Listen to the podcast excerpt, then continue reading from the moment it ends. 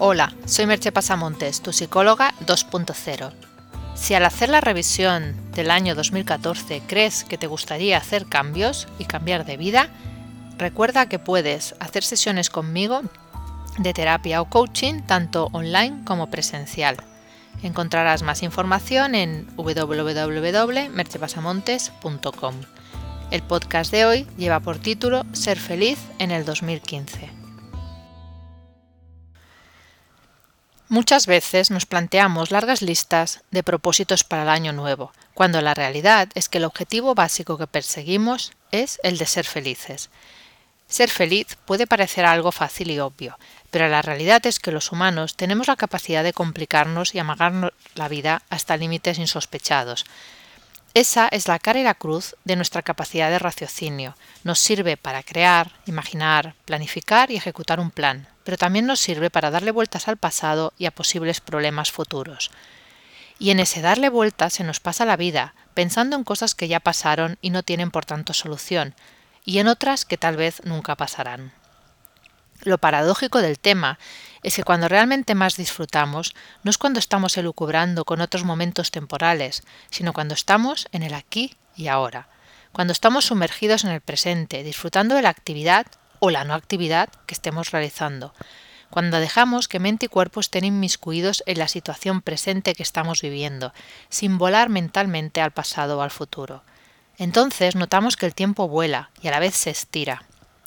Y no, no es una contradicción, sino que de una parte vuela porque no hay esfuerzo por estar en otro lado, y a la vez se estira porque estamos inmersos y eso provoca otra intensidad en lo que estamos viviendo, aunque sea algo sencillo y cotidiano, pero lo hacemos con conciencia. Porque la clave es esa, poner conciencia en lo que estamos haciendo, desarrollar esa parte de nosotros mismos, la conciencia, que es observadora de nuestra propia experiencia.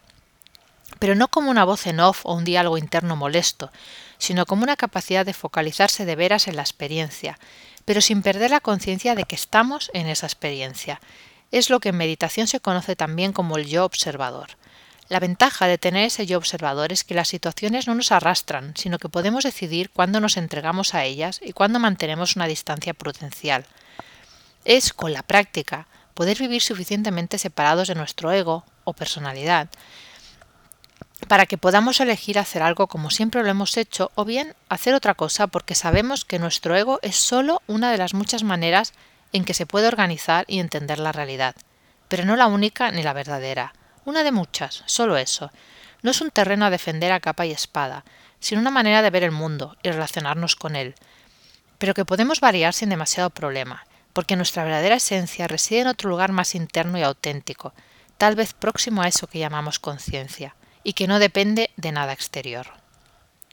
Pero, ¿cómo podemos conseguir hacer eso y cumplir el objetivo de ser feliz?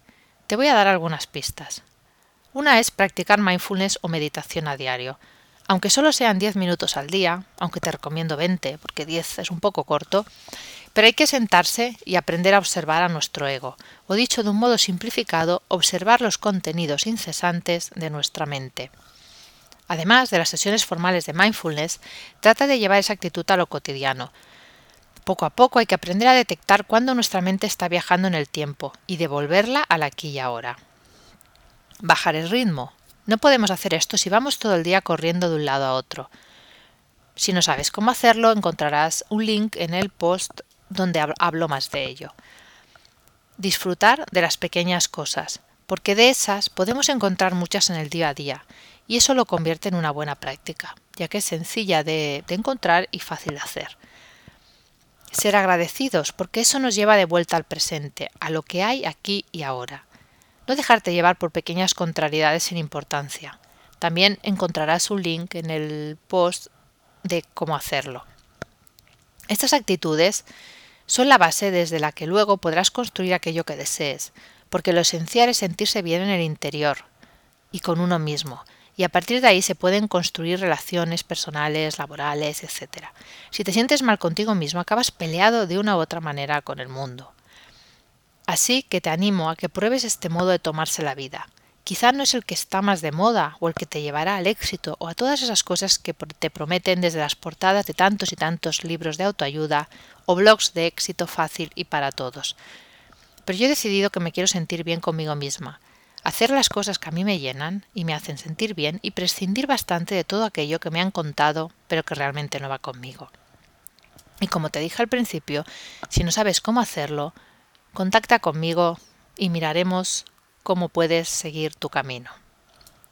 Y recuerda, si quieres más ideas para ser feliz en este año, encontrarás otro link en el post con esas buenas ideas. Tan solo me queda desearte que pases un feliz 2015. Hasta aquí el podcast de hoy. Puedes encontrar más información sobre mis servicios profesionales y los links que te he comentado en www.merchepasamontes.com. Te espero en el próximo podcast. Bye bye.